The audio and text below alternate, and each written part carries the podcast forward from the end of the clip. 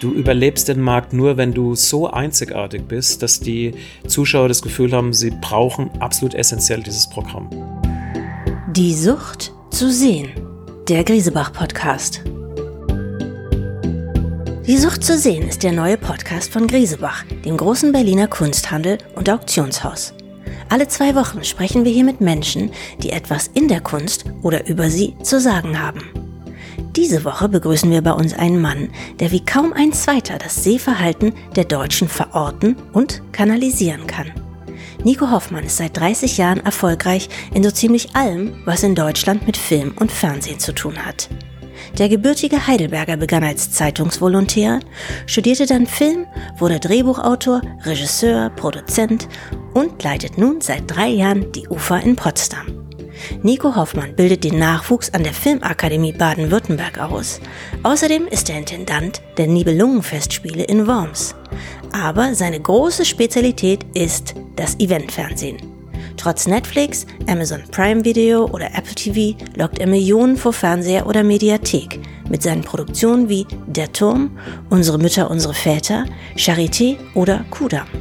Wir freuen uns sehr, dass er bei uns ist und uns einen Blick hinter die Kulissen gewährt. Willkommen bei Die Sucht zu sehen, Nico Hoffmann. Wenn wir die Gäste in diesem Podcast hier nicht ohnehin duzen würden, würden wir das bei dir einführen, denn das Duzen gehört zu deinem professionellen Alltag. Du hast es bei der UFA sogar in eure Unternehmenskultur integriert, richtig?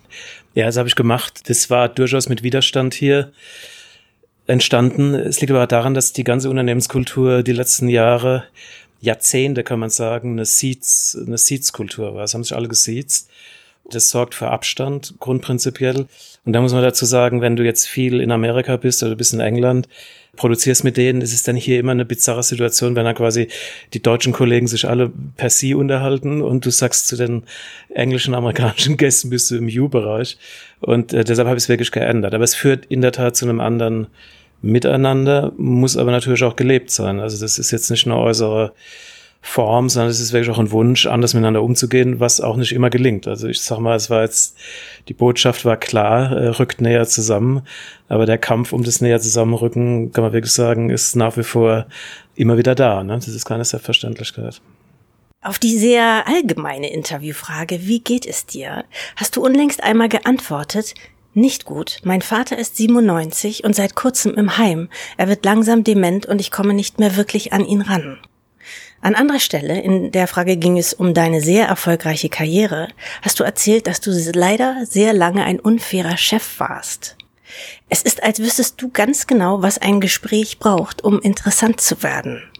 Man könnte jetzt also sagen, du deliverst, man könnte aber auch betonen, dass du ungewöhnlich empathisch bist. Wie viele Empathiepunkte von zehn würdest du dir denn selber geben? Ich würde mir, ich, ich würde jetzt antworten, das stimmt genau, wie du es beschreibst. Ähm, ich würde es beantworten, das hat wirklich mit der jeweiligen Tages- und Monats- und Jahresverfassung zu tun. Wie wichtig ist dir persönlich das gemocht werden? Ja, auch eine schwierige Frage. Also ich würde sagen, früher ganz, ganz wichtig. Also ich glaube mittlerweile auch ein Reflex auf eine doch schwierige Ehescheidung meiner Eltern, also wo du als Kind sehr früh mitkriegst, ähm, was lieben und geliebt werden bedeutet. Es ist einfach so, also vor allen Dingen, wenn es im zentralen Alter abläuft zwischen 10 und 14, wo, wo Beginn der Pubertät ist. Also es ist so ein Dauerthema auch mit meiner Schwester. Ich habe mit meiner Schwester jetzt gerade am Wochenende unendlich lang drüber geredet, was das mit uns gemacht hat als Kindern, welche Rolle die Frau damals hatte, welche Rolle Sexualität damals hatte in dieser Zeit 70er Jahre. Ne? wie meine Schwester sich emanzipiert hat, auch jetzt geschehen. Das gemocht werden kommt von da, ne? dass man gemocht werden will. Und ich glaube auch, dass dieser große Wunsch, dass die Filme erfolgreich sind und das große Publikum immer, also da steckt eigentlich überall dauernd äh, gemocht werden drin. Wenn du mich jetzt fragst, ist es eine andere Form. Also jetzt äh, ist es eine Form der wirklich eher der Mitarbeiterkultur und dass mir viel dran liegt, dass Mitarbeiter sich verstehen. Also ich, es muss jetzt nicht unbedingt von den Mitarbeitern geliebt werden, aber ich hätte gern, dass die Mitarbeiter sich untereinander ähm, respektvoll lieben, was in einer Gesamtmedienkonkurrenzsituation und der Druck, den die Medien insgesamt in der Branche haben, also auch auf die Mitarbeiter hier, also ich rede über die Leute, die hier direkt arbeiten, ist es manchmal nicht ganz so einfach. Begonnen hat es bei dir ja eher mit dem gesehen werden wollen, oder? Das hat ganz klar mit gesehen werden wollen zu tun. Das hat immer auch damit zu tun, ein großes Publikum zu wollen. Also ich glaube, ich habe in der Anfangszeit das versuche an meinen Studenten zu vermitteln. Ich habe sehr, sehr analytisch und sehr therapeutisch meine eigenen Themen an der Filmhochschule behandelt, also eigentlich jahrelang so. Und das war eine wirklich schwierige Zeit, weil die Themen auch schwierig waren. Im Grunde ging es immer um Abschied nehmen oder es ging um Familie oder es ging um Drittes Reich und Familie. Und also das hängt natürlich bei mir in der Generation meiner Eltern noch alles fundamental miteinander zusammen. Aber es war eine extrem schwierige Zeit und die Filme waren halt auch sehr, ich würde mal sagen, sehr ich-bezogen, sehr, sehr spröd. Also ich würde jetzt nicht sagen esoterisch, aber spröd. Und entsprechend war das Publikum. Und es war aber so eine Entscheidung, innere Freiheit, innere Kreativität, wie gehst du mit dir selbst um, was mutest du dem Publikum zu. Und dann kam ein komplettes inneres Umschalten auf, dass man wirklich Publikum will, dass man Erfolg will. Und ich habe Erfolg in der Tat in Form von Publikum und, und da kannst du jetzt sagen auch Zuneigung von außen. Also es ist dann auch eine Zuneigung von außen, wenn du Millionen von Menschen erreichst oder wenn dir Millionen von Menschen schreiben, dann auch, also nicht Millionen von, also schreiben dir, ich habe mal jetzt die letzten Jahre ausgerechnet, bei unserer Mitte, unsere Väter haben hier, glaube ich, ungelogen zwischen 600 und 700 Leute Briefe geschrieben. Das ist alles, kannst du gar nicht mehr beantworten. Aber das macht dich, das ist schon gesehen werden und das macht natürlich auch eine tiefe innere Befriedigung aus, ja. Du sprichst sehr lebendig, sehr offen und sehr sicher über gefühlt eigentlich alles. Ob das jetzt um dich geht oder um andere, um Wirtschaft, Politik, Gesellschaft, Kultur und da auch gleichermaßen die hohe und die populäre. Welcher Bereich des modernen Lebens interessiert dich denn leider mal wirklich gar nicht? das ist eine super Frage. Ich fürchte die, die direkte Sportberichterstattung. Also ich habe mich jetzt, ich habe mich über eine zarte Freundschaft mit Christian Seifert von der DFL dem Themenbereich Fußball zugewandt, weil der Christian Seifert und ich, wir haben mit dem gleichen Staatssekretär Björn Böning die Arbeitsschutzmaßnahmen zur Corona-Krise erarbeitet und Fußball und Film haben viel miteinander zu tun. Also meine Hinwendung zum Fußball kam jetzt über Corona und Arbeitsschutzbedingungen. Aber ich tue mich zum Beispiel wahnsinnig schwer. Meine, ich habe Familienmitglieder, die gucken stundenlang Leichtathletik-Wettbewerbe an und begeistern sich an Olympia. Also das ist ein Bereich, der mir in der Tat komplett verschlossen ist. Ja. Leider. Du bist unlängst, als dein altes Gymnasium in Mannheim 50. Jubiläum gefeiert hat, dahin gefahren. Warum war dir das wichtig?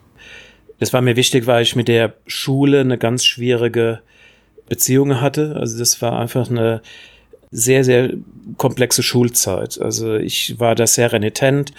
Meine Mutter hat das alles gesammelt. Es gibt also wirklich ungelogen seitenweise Fotoalben mit den ganzen Flugblättern, Schülermitverwaltung, Schülerzeitung, Kino. Also es war eh schon ein sehr äußeres Leben, aber ich war ein wahnsinnig komplizierter und renitenter und wahrscheinlich auch sehr aggressiver Schüler. Und das führte wirklich damals zu einem kompletten Zerstreiten zwischen mir und der Schule. Also es war der damalige Direktor, es war die ganze Schule, es wurde dann bei der Abiturfeier wird man quasi ausgeladen, wenn man nicht mehr gewünscht war. Also es war ein ganz schrecklicher Abgang, muss man wirklich sagen. Also der letzte Satz meines damaligen Direktors war, das werde ich nie vergessen, in seinem Büro bei so Temperaturen wie heute, 35 Grad in Mannheim. In Mannheim ist immer furchtbar heiß.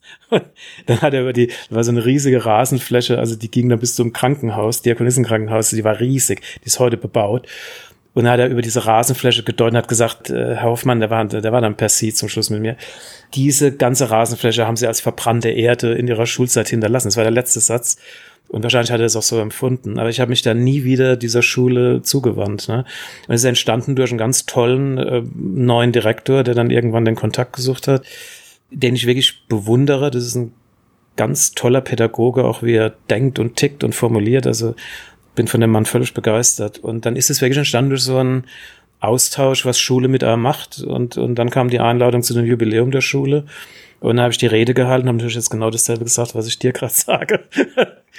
ich musste aber fast weinen, weil mich das dann, da waren natürlich viele Lehrer von damals da, die jetzt auch teilweise uralt sind, muss man auch mal sagen. Ich bin ja auch alt, aber die sind dann noch älter dann. Aber es war wirklich eine sehr eigentümliche sehr beeindruckende Stimmung, ne? weil du hast dann quasi deinen ehemaligen Lehrern gegenüber gesessen, du hast jetzt jüngeren Schülern gegenüber gesessen, die mit Schulbetrieb völlig anders umgehen, viel, viel freier. Das ist ein musisches Gymnasium, also ich war eigentlich völlig begeistert, wie die alle drauf waren. Aber es war dann wirklich eine, eine wirklich sehr, sehr eindrückliche Veranstaltung. Ja. Und die Schüler, die waren auf deiner Seite. Da hast du dich akzeptiert gefühlt oder wie hast du dich gefühlt innerhalb so dieser Schulgemeinschaft? Also man muss einfach, das klingt so plakativ, es ist so einfach ist es wirklich. Ich habe unheimlich stark unter der Trennung meiner Eltern gelitten, bin unheimlich stark beeinflusst von meiner Mutter, die damals ja während dieser Trennung zur FAZ ging und dann quasi als Frau, eben so als Feministin, eine völlig eigene Karriere begonnen hat. Man könnte meiner Mutter jetzt vorwerfen, dass der Feminismus und die Karriere einen wahnsinnig starken Anteil an dem Tagesablauf beansprucht hat. Sie hatte zwei Kinder und sie war volltätig berufstätig. Ne? Und ähm, in der Zeit bin ich groß geworden. Automatisch habe ich angefangen mit 13, 14 Schülerzeitungen zu machen. Und die andere große Ebene war ganz klar Film, weil meine Eltern beide die Mannheimer Filmwoche mitgegründet haben. Mannheimer Filmwoche war damals ein sogenanntes A-Festival. Das heißt, du hattest Leute von Christoph Zanussi, von Milos Forman, äh, vor Dingen aus Osteuropa. Die ganzen Prager Frühling-Flüchtlinge sind quasi in Mannheim ins Exil. Also wir haben Antonin Liem, der Lettre gemacht hat, hat bei uns gewohnt in der Wohnung. Und aus diesen beiden Strukturen, also dieser Film, der Tag und Nacht eine Rolle spielte, und der Journalismus. Äh, Im Grunde genommen ist das dann genau in dieser, in dieser Pubertätszeit, wenn du so willst, zusammengewachsen. Ne? Und es ist schon absolut geschuldet auch der Einsamkeit, dass du da keinen normalen familiären Ablauf hattest. Die anderen sind Fußball spielen gegangen und ich habe wirklich angefangen, Filme zu drehen, aber so ist es in der Tat entstanden. Das hat auch zu tun mit Zeit und fehlender Familie. So ist es. Die Familie waren dann plötzlich die Mitschüler und die, die Zeitungsmitschüler, die, die die, die Schülerzeitung mitgestaltet haben. In die Richtung ging es. Wovor hattest du damals Angst? Also ganz sicher vorm Alleinsein, ne? weil das wirklich schlimme, besonders Dauerthema mit meiner Mutter. Also ich bin jetzt in einem kompletten Frauenhaushalt groß geworden. Ne? Also es war meine Oma, meine Schwester, meine Mutter. Also ich würde ganz klar sagen, meine Mutter war strenge Feministin, auch in der Arbeitsaufteilung. Also es war undenkbar, dass äh, zum Beispiel meine Schwester das Geschirr abspült oder den Boden kehrt. Also das war, erst musste ich den Boden kehren und wenn dann noch nicht sauber war, kam meine Schwester dran. Das ist jetzt ein kleines Beispiel, aber im Grunde genommen, ich habe mit meiner Mutter jetzt gerade an Weihnachten, wir haben ein langes Gespräch geführt, was mit Frauen, die in dieser Zeit berufstätig waren, die quasi die Vorfront, meine Mutter war eine der allerersten Frauen in der Wirtschaft bei der FAZ. Es gibt ein, gibt ein Foto, wo du nur die sogenannten weißen äh, alten Männer siehst, die meiner Mutter gratulieren, dass sie jetzt übernommen wird, ne, als festangestellte Journalistin, was ja damals extrem wertvoll für sie war. Aber ich habe lange oder bin immer noch in einem Dialog mit meiner Mutter, was jetzt eigentlich diese Zeit, diese Einsamkeit. Ne, meine Mutter war eine einsame Frau, also sie war eine verlassene Frau, weil der Mann war weg und äh, es war damals stigmatisiert, das muss man auch mal ganz klar sagen. Also bei uns in der Nachbarschaft war das quasi verheerend, dass im Bürgertum die Frau geschieden ist und dann noch berufstätig und dann noch Kinder. Das hat alles unheimlich viel zu tun mit einer sehr stark feministischen Prägung bei meiner Mutter und ich beschäftige mich natürlich jetzt in meinem Leben ganz stark auch damit, was es mit mir über die lange Zeit von 40, 50 Jahren gemacht hat. Das ist schon ein zentrales Thema, gerade wenn die Eltern älter werden. Wovor hast du heute Angst? Du eigentlich vor immer weniger, muss ich sagen. Also du erlebst die letzten Jahre Menschen, die dir nah sind, die sterben. Ne? Also ich habe hier im Haus, auch in der Ufer, zwei junge Frauen, ähm, die starke Krebserkrankungen hatten. Also das sind alles ich habe so viele Leute, Bernd Eichinger verloren, jetzt Frank Schirmacher verloren, Götzke Orge verloren, Hannelore Elser. Also komischerweise, das zieht sich immer mehr zu. Dieses 60 werden ist, eine, ist nicht mehr die Lebensmitte. Ne? Das ist schon so der Übergang jetzt in, in einen anderen Bereich. Und dann denke ich manchmal, ja, ich bin unheimlich dankbar, dass ich den Bereich jetzt noch vor mir habe. Aber ich habe neulich auch über, hier hängt's vor durch, ich habe neulich über Bernd Eichinger gedacht, der Bernd ist eigentlich am glücklichsten Moment seines Lebens ist er gestorben, muss man auch mal dazu sagen. Er war einfach glücklich. Ne? Und dann denke ich so manchmal, ja, also wovor hat man jetzt Angst? Ich habe, wenn ich vor was Angst habe, ist wirklich weltpolitisch die Verschärfung, die du jetzt im Moment eigentlich seit Jahren erlebst. Also ist ja Trump nur ein Auslöser, aber im Grunde genommen erlebst du eine, eine egozentrierte Welt, die nicht mehr in die Balance findet. Die findet keine Balance mehr in der Klimapolitik, sie findet keine Balance in der Wirtschaft, sie findet offensichtlich nirgendwo mehr Balance. Ich bin jemand, der viel reist. Ich, wir haben unheimlich viel in Afrika gedreht seit über 20 Jahren. Wenn ich die Entwicklung, ich habe heute Morgen jetzt gerade im Auto mit meinem Freund Gisel Herr Fenske telefoniert, der in Kapstadt jetzt lebt, wie der seine Produktion jetzt rettet. Du merkst die ganze soziale Disbalance in Südafrika genauso wie im Libanon. Ne? Also das ist, da muss man sich nichts vormachen. Das ist nicht verbessert in keiner Weise. Ne? Hast du mal jemand Unrecht getan? Ja, ganz sicher. Also ich habe ganz vielen Leuten Unrecht getan, auch in der, manchmal auch in der Geschwindigkeit meiner Entscheidung oder ich habe Leute auch ganz sicher in der Hektik oder dem Tempo, wie ich teilweise gearbeitet habe, zu meinen Gunsten immer die Vorteile gebaut. Ne? Also es sind ja auch viele weggegangen. Ne? Also auch viele, also viele haben Karriere gemacht, darauf bin ich stolz. Aber es gab ja gerade bei Menschen, die mir sehr nah waren, gab es ja auch Gründe, warum sie dann weggegangen sind. Und es hat oftmals auch damit zu tun, dass mir jemand sagt, ich kann neben dir nicht weiter groß werden. Ne? So und das verletzt dich natürlich, weil du gerade die Person dann unheimlich liebst und denkst so, warum jetzt ausrechnen sie oder er? Man kann jetzt sagen, alle, an denen mir wirklich gehangen ist, haben unfassbare Karrieren gemacht, also richtig, richtig gigantomanische, wo man sehr stolz drauf ist. Aber der Verlust dann jeweils, der war, ich würde nicht sagen, es Unrecht war, ne? aber es ist eine, das Unrecht liegt ja dann in der Art und Weise, wie du selbst dann gestaltest oder wie du dominierst auch. Und ich habe teilweise zu sehr dominiert. Das ist ganz eindeutig so, ja.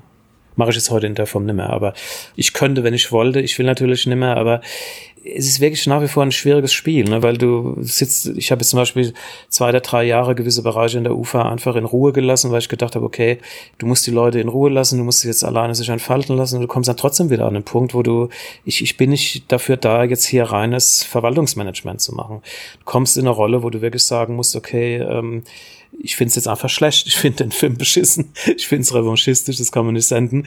Und dann wird's inhaltlich und dann wird's brutal und dann wird's natürlich auch verletzend und dann, ich würde jetzt nicht sagen Unrecht, aber ich hatte jetzt gerade so eine Situation vor drei Wochen, wo das Programm völlig daneben fand. Da wäre ich jetzt der Falsche, wenn ich das dann nicht wirklich auch ganz hart äußere. Also ich kann nicht hier sitzen und nur weil es Geld bringt sagen, ja, dann senden wir das jetzt halt. Ne? So, das geht nicht. Und dir, hat dir auch mal jemand Unrecht getan? Ich weiß es gar nicht. Ich finde, je älter ich werde, selbst bei Leuten, wo ich der Meinung war, dass sie mir großes Unrecht getan haben, komme ich dann doch wieder auf den Punkt, auch zu sagen, ja, es gab ja auch Gründe, warum sie sich so verhalten haben. Ne? Ohne Namen zu nennen. Es gibt in der Tat, ich kann es aus juristischen Gründen nicht und ich will es auch nicht, aber es gab in der Tat nach der Übernahme der Gesamtverantwortung der UFA gab es zwei Vorgänge hier im Haus, die fand ich wirklich äh, unterirdisch. Machtspiele, Taktiken, wo das Undenkbare wahr wird, nämlich dass Leute wirklich hinter deinem Rücken sich im Grunde genommen organisieren, also wie im Krieg, also wirklich zu sagen, so ich baue jetzt hier die eigene Mannschaft. Das sind Dinge, die sind außerhalb meiner Vorstellung gewesen, dass jemand es wirklich macht, das ist wie in der Politik, dass jemand wirklich einfach sagt, so ich stürze dich jetzt da habe ich dadurch erst begriffen, was Politik eigentlich bedeutet. Ne? Und ich habe in der Politik viele Freunde und kann mir das seit Jahren anschauen. Und das gehört in der Politik, kann man wirklich sagen, zum Tagesgeschäft. So ist es, muss man sich nichts vormachen. In der Wirtschaft wahrscheinlich auch. Aber in meinem Gedankensystem hat sowas nie existiert. Und dass das hier dann möglich war, ich habe es noch rechtzeitig gemerkt, aber es hat natürlich unfassbare Schmerzen zugefügt. Also das ist wirklich Unrecht, ja. Der zweite Fall ist ein ganz ähnlicher. Also es ist im Grunde genommen genau dasselbe. Es geht im Grunde genommen wirklich darum, dass du das Gebilde der Ufer nicht als wirkliche Einheit verstehst, sondern dass du jetzt quasi Staat im Staat machst, dass du wirklich spürbar anfängst zu sagen, also völlig egal, was der da jetzt im Babelsberg will oder fordert oder denkt. Ne? Ich mache mein eigenes Ding und äh, es gibt ja hier zahlreiche Units und zahlreiche Bereiche. Da bin ich wirklich dagegen, weil ich, ich finde, die Stärke von dem Unternehmen ist das Zusammenwachsen in dem Unternehmen es gab hier immer, immer in der UFA auch so eine Art von totalem Darwinismus früher. Es wurden ja also mehrere Firmen in die Landschaft gesetzt, die dann alle gegeneinander gearbeitet haben. Also das ist absolut undenkbar für mich. Ne? Also ich bin wirklich, ich glaube, die UFA besteht insgesamt aus über 22 fusionierten Firmen. Aber ich bin wahnsinnig froh, dass die von den 22 fusionierten Firmen die Mitarbeiter wirklich in der gemeinsamen Unternehmenskultur eine gemeinsame Sprache gefunden haben. Das hat ja nicht mit mir nur zu tun, es hat wirklich mit den Mitarbeitern auch zu tun. Die wollen das auch. Ne? Aber es gibt dann immer wieder Bestrebungen, wo jemand der Meinung ist, er, er weiß alles besser und braucht das große Ganze nicht. Ist ein bisschen vergleichbar, jetzt wirklich eigentlich komplett vergleichbar mit Angela Merkel und ihren Ministerpräsidenten. Ne? Also wenn dann einfach zwei Ministerpräsidenten sagen, nö, Merkel interessiert mich nicht, ich will mich nicht mit Merkel vergleichen. Es geht ums Prinzip. Einfach zu sagen, wir, wir machen jetzt in Düsseldorf, NRW, was wir wollen und wir machen in, in ne? es ist so, läuft es ja dann auch ab, auch im Schlagabtausch das ist eine ganz schöne Verklammerung, wie das hier auch abläuft. Ne? Also du brauchst schon ein gemeinsames Verständnis von dem Unternehmen, sonst funktioniert das nicht. Welche bewegten Bilder brauchen Menschen heute im Dauerüberangebot eigentlich noch? Also ich glaube ja immer weniger. Ne? Ich glaube, dass die Zuschauer so bewusst wie noch nie entscheiden, was sie gucken und was sie nicht gucken. Ne? Das ist eindeutig. Also das ganze mediale Überangebot ist so stark, das gilt uns auch für Print. Also du triffst wirklich eine Entscheidung, was du liest, äh, du triffst eine Entscheidung, welche Zeitung du liest und du triffst auch eine ganz klare Entscheidung, welches Programm du schaust. Und es spielt eigentlich gar keine Rolle mehr, wo das Programm läuft. Es geht um das Programm. Also die Leute gucken alles überall, aber sie gucken nur noch das, was sie wirklich essentiell hochgradig individuell ist. Der ganze Markt wird immer individueller. Leute treffen eine klare Entscheidung in ihrer Stimmung und sie gehen maßgeblich auf ihre Stimmung. Also wenn es der Abend ist, so fünf Stunden Arte-Doku zu gucken, dann gucken sie fünf Stunden Arte-Doku und das finde ich auch total okay. Die Konsequenz daraus kann dann ja eigentlich nur sein, dass man breit streut, ja, dass man möglichst fast alles macht und das so gut es eben geht. Das wäre jetzt der ideale Ansatz für die UFA, ja, weil du kannst, das Unternehmen bildet alles ab, es bildet wirklich komplett alles ab, was du in dem Bereich machen kannst, aber die Aufgabenstellung ist, besser zu sein als der Mitbewerber, das ist so. Und genauso wie eine Tageszeitung, und da weiß ich wirklich, worüber ich rede, Du hast gestern festgestellt, dass jetzt die Süddeutsche 3,20 Euro kostet, zur FAZ glaube ich 3 oder auch 3,20 du täglich, also guckst, dass du 3,20 Euro ausgibst, machst du für die Qualität der Texte und für nichts anderes. Und die Qualität der Texte hat zu tun mit Haltung einer Zeitung. Es hat auch damit zu tun, wie journalistischer Anspruch sich im Blatt wiederfindet und deshalb wiederum zu tun, wie genau die Sprache ist, zum Beispiel. Und das kannst du eins zu eins umsetzen auf Film. Du kannst wirklich drüber reden, stimmt die Grammatik des Films, stimmt die Diktion, stimmt die Sprache des Films, stimmt der Schnitt, der Rhythmus, die inhaltliche Haltung dahinter, die Ausrichtung. Und da könntest du jetzt hier stundenlange, könnte ich jetzt hier stundenlange Gespräche wiedergeben. Aber der Ehrgeiz der Firma ist im Moment genau das, diese Exzellenz immer wieder zu erreichen. Und das ist viel, viel schwieriger als im Print, weil du im Print wirklich mit einer angestammten Mannschaft von tollen Journalisten, die tolle Sprache beherrschen, ein tolles Blatt machen kannst. Und wir sind ja hier quasi produzentischer Vermittler. Du bist also quasi in so einem Mittelding zwischen der kreativen Welt, der Fernsehwelt, dem Auftraggeber. Ne? Du bist in so einer komischen Chefredakteursposition, aber schreibst nicht wirklich. Es ist ein, ist ein Riesenproblem, auch mehr denn je die Qualitätsansprüche so direkt zu vermitteln, dass es auf der kreativen Seite, die es am Set machen, auch wirklich verstanden wird. Erfüllt das Fernsehen heute eine andere Funktion oder auch hat es eine andere Aufgabe als noch vor 10, 20 Jahren? Das ist ganz sicher so. Du hast ja vor 40 Jahren, wo ich begonnen habe, hast du im Grunde genommen drei große, das ARD, ZDF oder dritte Programme gehabt und das war's. Es gab, werden das Folgen mit 70 Prozent Marktanteil. Es ist heute zu gar nicht mehr denkbar. Ne? Und was sich verändert hat, ist die ganze Mediennutzung. Du hast einfach, die Leute konsumieren überall. Also es wird ja, du hast den Fernsehapparat, du hast das Internet, du hast Online, du hast deine Streaming-Kanäle, du hast ohnehin im, im Kabelbereich, hast du, dann kannst du so und so viele Abos abschließen, es können jetzt endlos weitermachen. Also die ganze mediale Nutzung nimmt ja interessanterweise permanent zu. Also es ist das Erstaunliche ist im Unterschied zum Print, dass die, die Sehdauer, also diese tägliche Sehdauer, die wird dadurch, dass die, die Online-Nutzung ständig hochgeht, in der Addition von linear und nonlinear wird es immer mehr. Ne? Also ich bin in einem Bereich, jetzt, ich, ich rede ja viel mit Printkollegen, das, was die Printkollegen als Drama erleben, nämlich dass der Bewegbildmarkt ständig nach vorne rutscht, erlebe ich natürlich als Goldgräberstimmung, weil wir sind ja in einer Goldgräbersituation im Moment. Aber das ganze Mediennutzungsverhalten hat sich komplett verändert und jeden Tag kannst du gucken, was immer du willst. Welche Funktion aber oder Aufgabe leitet sich daraus speziell für das Fernsehen ab? Eigentlich dieselbe Debatte, die ich in der UFA führe, dass du nur überlebst aufgrund der Qualität. Also du, du, überlebst den Markt nur, wenn du so einzigartig bist, dass die Zuschauer das Gefühl haben, sie brauchen absolut essentiell dieses Programm. Also Programme, die in der Mitte oder auch eine Zeitung, die permanent in der Mitte läuft und die weder sprachlich herausragend ist, noch herausragend in der Herausgeberschaft gestaltet ist, hat definitiv keine Zukunft. Das ist so. Warum? Warum auch? Ne? Und die ganzen großen Titel, ich nehme es mal, ich lese ja jeden, jede Woche Spiegel, ich lese jede Woche Stern, ich lese jede Woche Gala und Bunde. Also ich kann dir jetzt stundenlang referieren, wer wo mit welcher Chefredaktion gerade was probiert. Und es ist immer der Kampf um, um die Einzigartigkeit vom Programm, vom Produkt. Und bei uns ist die Einzigartigkeit vom Programm. Und es gilt fürs öffentlich-rechtliche genauso. Ich habe ein langes Gespräch vor ein paar Wochen geführt, äh, gerade beim ZDF. Die machen das ja sehr gut, wie ich finde. ARD auch. Aber es geht wirklich um einen gemeinsamen Kraftanstrengung, gemeinsamen Willen zu sagen, es geht mehr denn je um die Exzellenz vom Produkt. Und da bewegst du dich jetzt im Moment im internationalen Verdrängungswettbewerb. Äh, Netflix wird nächstes Jahr hier was ich befürworte, mit, die, die kommt übrigens von uns, die Steffi Ackermann, die jetzt die Deutschland-Inhalte-Chefin äh, ist.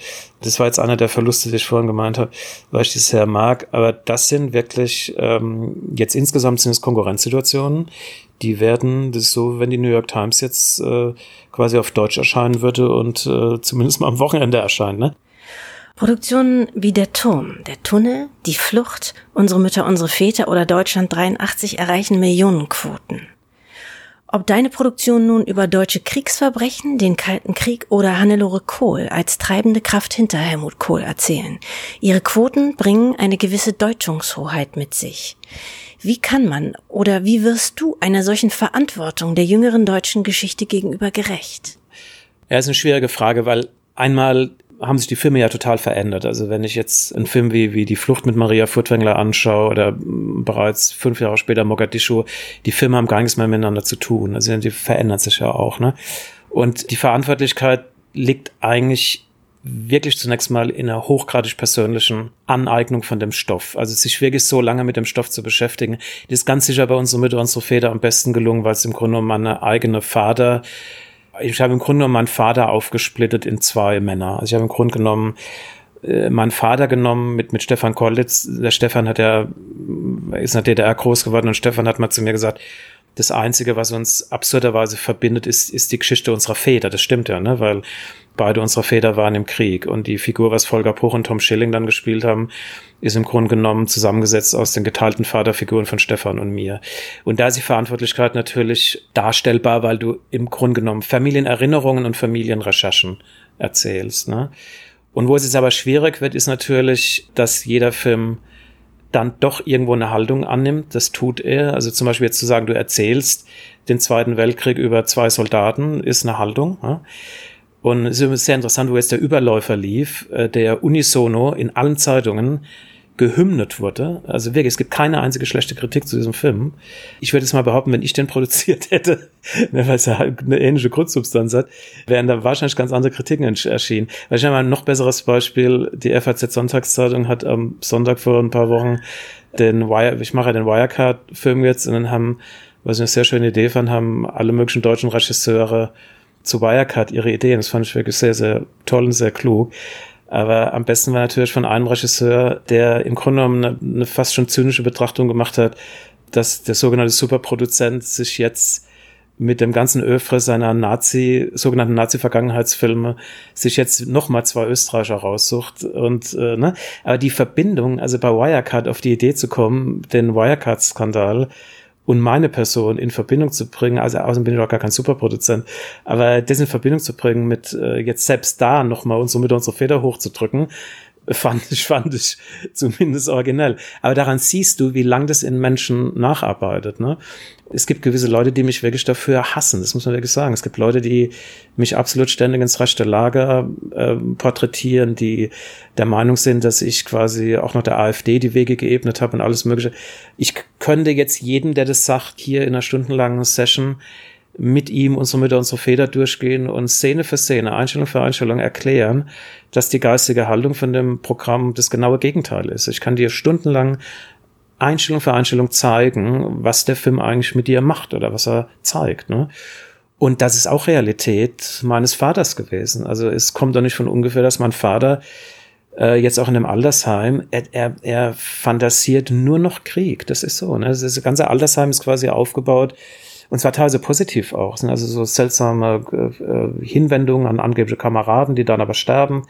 Aber das ist in ihm drin. Also ich kann ja nicht, weiß ich kann als Deutscher nicht sagen, es hat mit diesen Menschen nichts gemacht. Ich bin wirklich überzeugt, dass die Generation meiner Eltern, meine Mutter noch mehr, ganz stark auch im sexuellen Bereich, weil sie wirklich ihr ganzes Jugendleben quasi in dieser körperlichen Ertüchtigungspolitik von Hitler äh, verbracht hat. Also meine Mutter hat eine Haltung zu ihrem Körper, äh, der, der kommt aus dem Körperertüchtigungs äh, morgendlichen Appell, Fahnenappell in der Nazizeit. Ne? Das hat mit, mit Sexualität oder gelebter, freier, vertrauensvoller körperlicher Sexualität nichts zu tun.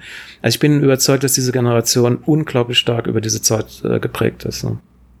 Was bedeutet dir bildende Kunst? sehr, sehr viel. Also ich würde sagen, dass ich aus der bildenden Kunst wahnsinnig viel Motive, Stimmungen. Also es am meisten begeistert mich natürlich auch Licht. Also der ganze Umgang mit Licht und bildender Kunst finde ich total beeindruckend. Also ich habe mich sehr stark mit Neo Rauch, den ich auch gut kenne, beschäftigt. Das ist einfach interessant, wie, also Neo Rauch fasziniert mich natürlich, auch Bisky interessiert mich natürlich, weil da eine sehr, sehr spannende persönliche Umsetzung auch wieder aus einer ganz anderen Welt reinkommt. Ne? Ja, ich kann mich da stundenlang begeistern eigentlich, ja. Hast du ein Lieblingskunstwerk? Also mein Lieblingskunstwerk ist von einer Malerin, die heißt Bettina Schönemann. Das hängt bei mir im Wohnzimmer. Es ist eine Ölmalerei über, ist im Grunde ist es eine Seenlandschaft, aber die Art und Weise, wie sie malt, wird hier auch jetzt auch gerade ausgestellt im, im Potsdamer Kunstverein. Das ist eigentlich mein Lieblingsbild. Das hängt da seit 20 Jahren und das äh, Bild macht jeden Tag was mit mir, so wenn du mich fragst. Florian Henke von Donnersmarck hat beides, also Film und Kunst, ja zusammengeführt in seinem Filmwerk ohne Autor, der Verfilmung von Gerhard Richters Leben. Hast du verstanden, warum die Wahrnehmung, also in Amerika eine Oscar-Nominierung, in Deutschland viel, viel Ablehnung, so auseinandergeklafft hat? Sind die Wahrnehmungen tatsächlich so unterschiedlich? Ja, vorneweg muss man mal sagen, dass ich den Film großartig fand. Mich hat der Film total gekriegt natürlich, ne? weil der Film hat ganz viel Thematiken drin, die sehr, sehr viel mit mir selbst zu tun haben. Ich habe den zweimal gesehen. Ne?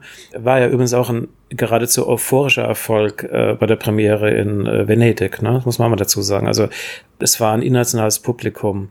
Jetzt müssen wir mal hier genau untersuchen, immer wer die Kritiken dann schreibt, ne? weil ein Kritiker ist genauso subjektiv wie der Regisseur. Das ist so ob es jetzt Peter Körte oder Tobias Kniebe oder wer immer dann schreibt. Also ich schätze Peter Körte ohne Ende, aber Peter Körte ist äh, Peter Körte.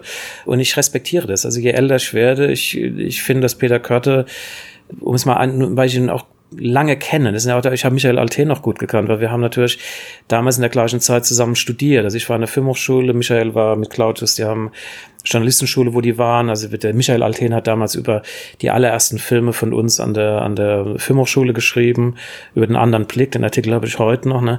Also das ist, Michael, Michael Alten hat zum Beispiel mit Peter Kurt überhaupt nichts zu tun. Ne? Das sind wie zwei verschiedene Planetensysteme. Aber genauso wenig hat Christian Petzold mit mir zu tun. Ja? Also das sind ganz verschiedene Planetensysteme. Ich kann mir es mittlerweile nur noch erklären, dass das Planetensystem das eine Planetensystem auf das andere trifft. Ne? Und wenn dann bei der Betrachtung dieses ganzen Universums von Florian Henkel von Donnersmarck kommen natürlich, glaube ich, unheimlich viel Vorurteile da noch rein, die mit der Person, vielleicht mit seinem Auftritt, mit Äußerungen. Also ich kann mir das nur so erklären. Und ein anderes Land oder andere Länder, ob es jetzt Italien war oder auch Amerika war, schauen diese Filme wertfreier an und sie gehen auch offenbar mit deutscher Geschichte nochmal völlig anders um. Ne?